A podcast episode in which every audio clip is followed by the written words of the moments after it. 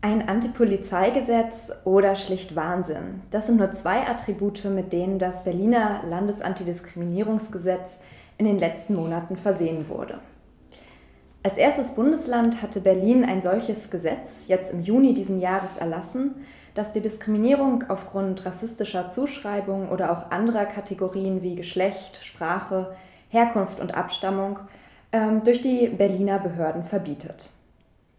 Was dieses Gesetz für den Abbau diskriminierender Strukturen leisten kann und was es auch für den Rechtsschutz der Betroffenen an Neuerungen gibt, darüber möchte ich heute mit Maja Werner und Katrin Kappler sprechen. Die beiden sind äh, Juristinnen, die im Sicherheitsrecht forschen und sich im Zuge dessen auch mit dem Landesantidiskriminierungsgesetz beschäftigt haben. Hallo. Hallo. Ja, schön, dass ihr heute hier seid. Ähm, bevor wir jetzt direkt uns das Gesetz näher anschauen, vielleicht noch mal ganz kurz klargestellt, bei diesem Gesetz geht es nicht um Diskriminierung durch Privatpersonen, also beispielsweise bei Diskriminierungssituationen durch den Arbeitgeber oder durch ähm, ClubbesitzerInnen, sondern es geht wirklich um Diskriminierung durch staatliche Behörden, hier jetzt in dem Fall des Landes Berlin. Vielleicht könnt ihr da direkt nochmal ganz praktisch Beispiele nennen, an was für Situationen man da denken kann. Wie kann es überhaupt zu einer Diskriminierung durch den Staat kommen?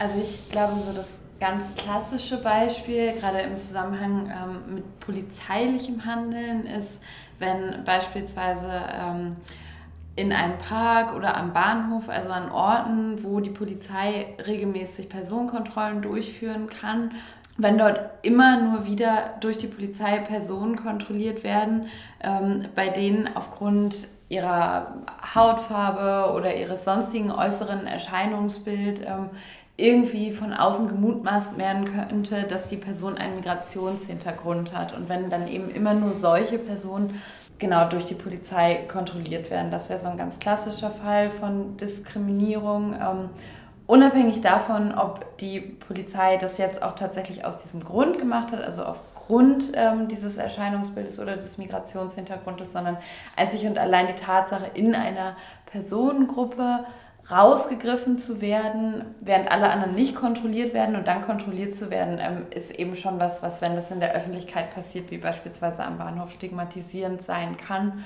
und eine unzulässige Diskriminierung sein kann.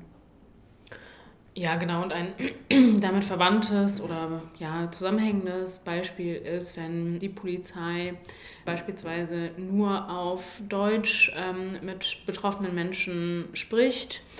Ähm, das ist eben in, in dem Diskurs oder im Verwaltungsverfahren nicht so unüblich, weil da im, eben im Gesetz festgelegt ist, dass die Amtssprache Deutsch ist. Ähm, darauf geht auch die Gesetzesbegründung selber ein.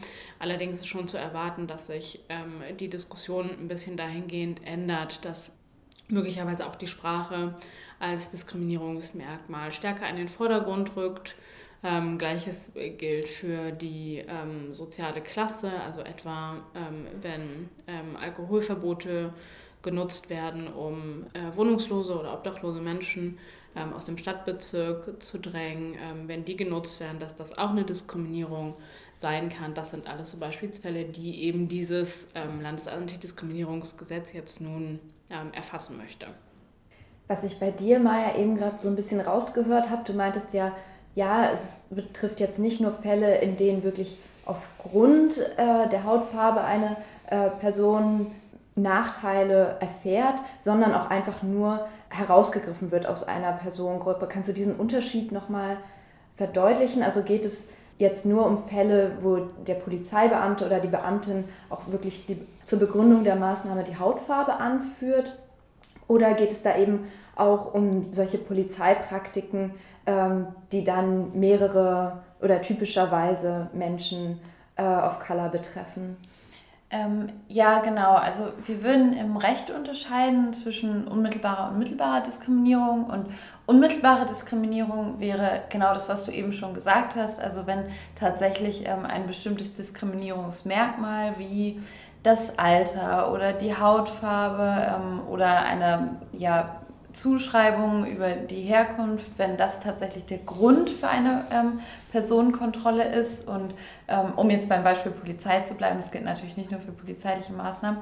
Ähm, also wenn beispielsweise der Polizist oder die Polizistin ähm, jetzt mit einer bestimmten Hautfarbe oder einem bestimmten Alter oder Geschlecht irgendwie was verbindet, was den Polizisten oder die Polizistin dann motiviert, die Person zu kontrollieren. Ähm, das wäre dann eben so eine unmittelbare Diskriminierung, also dass die Person deshalb anders behandelt wird. Ähm, tatsächlich ist das, und es dürfte wahrscheinlich auch bei polizeilichen ähm, Maßnahmen der Fall sein, also dieses direkt vorurteilsgeleitete Handeln, das dürfte wahrscheinlich eher die Ausnahme sein. Ich denke, viel praxisrelevanter ist der zweite Fall, also die mittelbare Diskriminierung. Ähm, das heißt, dass sich die, ähm, die Person, also die PolizistInnen, die da kontrollieren, ähm, gar nicht so richtig darüber bewusst sind, von welchen Vorurteilen und Stereotypen, Vorstellungen ihr Handeln gerade geleitet ist, ähm, sondern ähm, ja quasi ähm, Personen einfach vermehrt ähm, kontrollieren, ohne dass sie sich über die Ursachen für dieses Handeln bewusst sind, was dann eben dazu führt, dass Personen mit bestimmten Merkmalen überrepräsentiert sind. Also eben einfach häufiger kontrolliert werden als andere. Und dass wir das auch als Diskriminierung einordnen, genauso wie es das LADG tut, auch die erfassen diese Form der mittelbaren Diskriminierung. Das ist auch total richtig und das trägt ähm, ja, das trägt eben dem Rechnung, dass Diskriminierung halt ein ziemlich komplexes Phänomen ist und sich die, die Auswirkungen von Diskriminierung auch dann zeigen können, wenn Personen eben einfach ja, überrepräsentiert sind, zum Beispiel als kontrollierte Personen, einfach eben häufiger kontrolliert werden. Egal, was für Motive jetzt dahinter stecken, auch das kann eben schon negative Auswirkungen haben. Genau. Wenn wir jetzt ähm, mal beispielsweise bei der Diskriminierung durch Polizei bleiben, dieser klassische Fall des Racial Profilings, der ist ja eigentlich ähm, auch nicht erst seit äh, ein paar Monaten in der Debatte, sondern ja, wird schon länger von ähm, Betroffenen immer wieder kritisiert und auch in der Rechtswissenschaft eigentlich schon als verfassungswidrige Praxis äh, bezeichnet. Verfassungswidrig deshalb, weil ja Artikel 3 Grundgesetz ein Diskriminierungsverbot auch aufgrund dieser Diskriminierungskategorien enthält, das den Staat und damit auch die Polizei bindet.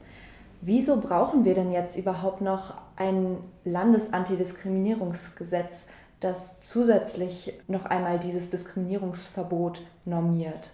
Also ich denke, ein Grund liegt auf jeden Fall darin, dass es wahnsinnig schwierig ist, ähm, eine solche Diskriminierung, egal ob sie jetzt unmittelbar oder mittelbar ist, ähm, nachzuweisen.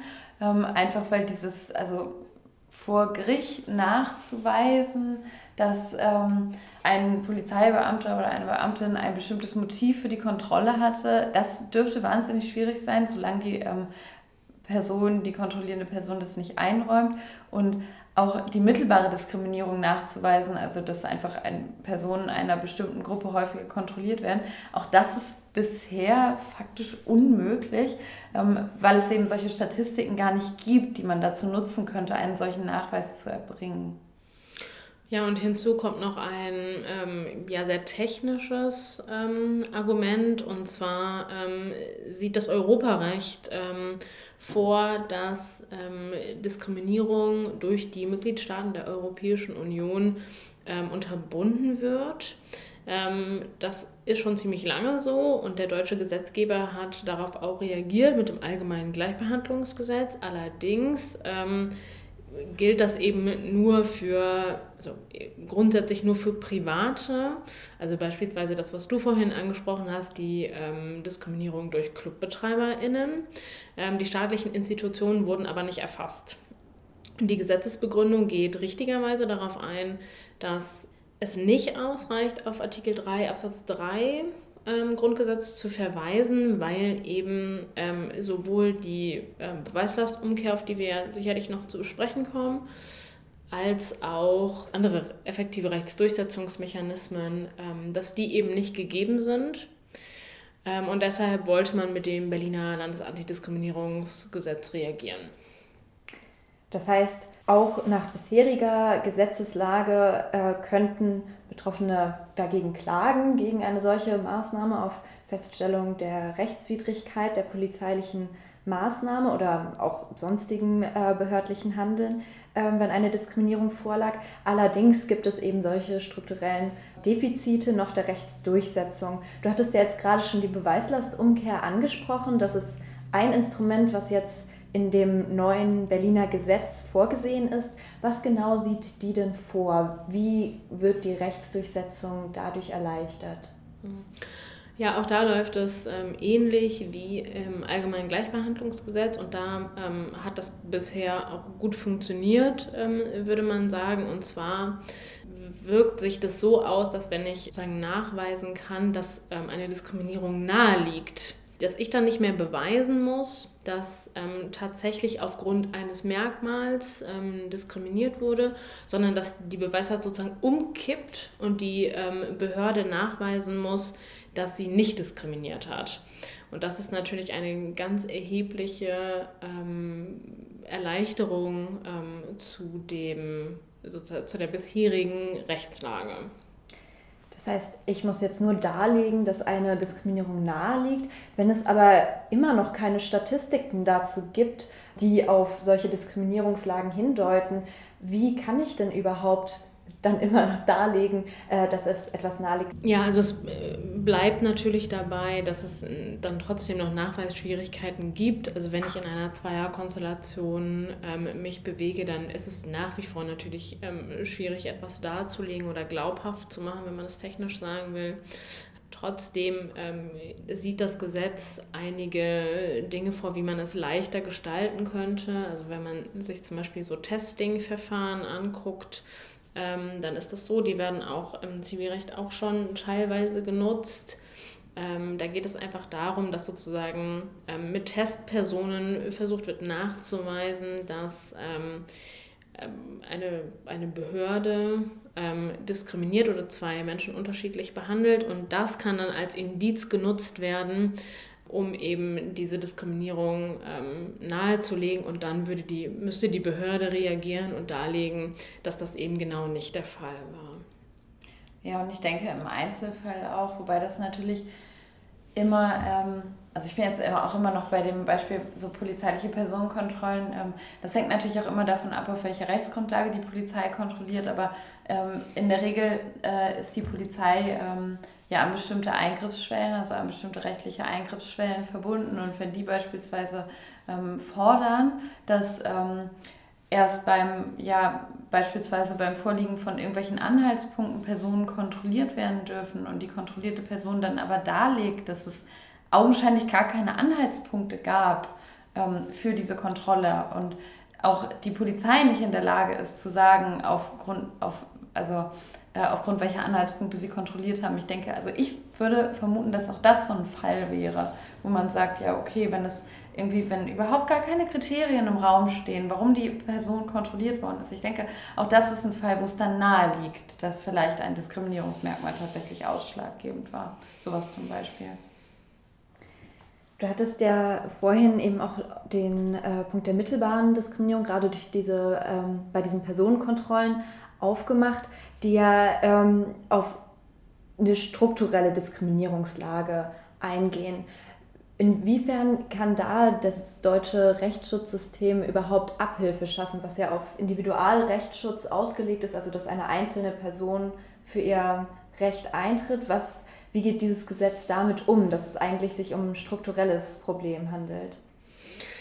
Ähm, ja, also das ähm, Gesetz sieht noch dass die Möglichkeit der Verbandsklage vor. Da ähm, geht es genau eben nicht darum, dass jetzt für Verbände noch ein zusätzlicher Schadensanspruch oder Entschädigungsanspruch geschaffen wird, sondern das ist dann ein Verfahren, was tatsächlich von den Verwaltungsgerichten stattfindet und dann ähm, den Verbänden die Möglichkeit geben soll, ähm, Klage zu erheben, wenn eben genau ähm, diese strukturelle Komponente angegriffen werden soll, wenn also ähm, dargelegt werden kann, ähm, dass eine Behörde, die Polizei, was auch immer, ähm, nicht nur im Einzelfall diskriminiert, sondern dass das strukturell bedingt ist.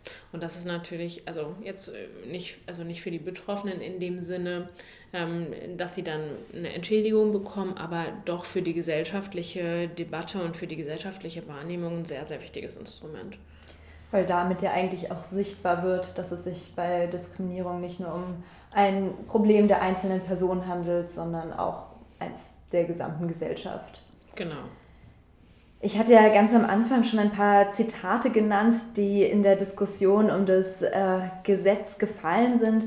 Die Polizeigewerkschaften haben das Gesetz ganz heftig kritisiert. Teilweise wurde schon das Ende der Polizeiarbeit heraufbeschworen. Wieso hat dieses Gesetz für so viel Empörung gesorgt? Also auf den allerersten Blick, ähm, gerade wenn man sich ein bisschen so mit Antidiskriminierungsgesetzen oder Antidiskriminierungsrecht beschäftigt, ähm, dann wirkt das erstmal gar nicht so befremdlich, weil tatsächlich bei dem, was Katrin ganz zu Beginn angesprochen hat, das ist auch, oder nee, was du zu Beginn angesprochen hast, das ist ja auch im Privatrecht ähm, Antidiskriminierungsgesetze gibt, also dass man durch den äh, Arbeitgeber nicht diskriminiert werden kann, ähm, da war die Diskussion ähnlich. Und da haben auch Leute gesagt, so, oh nein, oh nein, das, das ist jetzt das Ende der freien Wirtschaft, dass wir nicht mehr diskriminieren dürfen, so ungefähr. Ähm, also so überraschend ist es auf den ersten Blick gar nicht, aber klar, wenn man genauer hinschaut, ist es, wie du sagst, ist, in diesem Gesetz steht letztendlich, was das Verbot der Diskriminierung angeht, nichts anderes darin, ähm, als sowieso schon der, es der Rechtslage entspricht. Also da wird nichts anderes irgendwie festgehalten. Ähm, ich, eine große Befürchtung in dieser Debatte, was aber nichts daran ändert, dass die Diskussion trotzdem befremdlich ist, ähm, ist eben gerade diese Beweislastumkehr. Und ich glaube, wenn man ähm, sehr wohlwollend mit den Kritikern umgeht, ähm, dann denke ich, kann man sagen, dass die meisten da Angst hatten, dass diese Beweislastumkehr möglicherweise instrumentalisiert wird und dann eine Klageflut über die Polizei hereinbricht und ganz viele Leute anfangen, ähm, der Polizei diskriminierendes Handeln vorzuwerfen. Ich denke, das war so die Begründung, die dahinter steckt. Ähm, aber wie gesagt, meines Erachtens ist das sehr wohlwollend, weil die Kritik, also das ein solches Gesetz, in dem letztendlich nichts anderes drinsteht, als eh schon Rechtslage ist, das Ende der Polizeiarbeit sein soll. Das ist doch sehr, ja, naja, wenig überzeugend sozusagen. Ja, und am Ende werden hier, glaube ich, also ähm, gibt es kaum rechtliche Argumente gegen dieses Gesetz, ähm, sondern es wird so in den politischen Diskurs gezogen. Also wenn man sich dann anhört, dass ähm, irgendwie gesagt wird, dass ähm, das PolizistInnen jetzt Opfer dieses Gesetzes sind, ähm, dann ist natürlich vor allem das befremdlich, weil ähm, die Grundrechte und irgendwie auch das LADG ähm, sozusagen keine Rechte für den Staat sind, sondern Abwehrrechte genau gegen den Staat, die, also die Behörden und dann mit, damit auch PolizistInnen ähm, sind sozusagen sind in, diesem, in dieser Konstellation der Staat, deswegen stehen ihnen in dieser Konstellation auch keine Rechte zu. Ähm, und das sollte sozusagen, glaube ich, im, im, im Diskurs ein bisschen beherzigter aufgegriffen werden.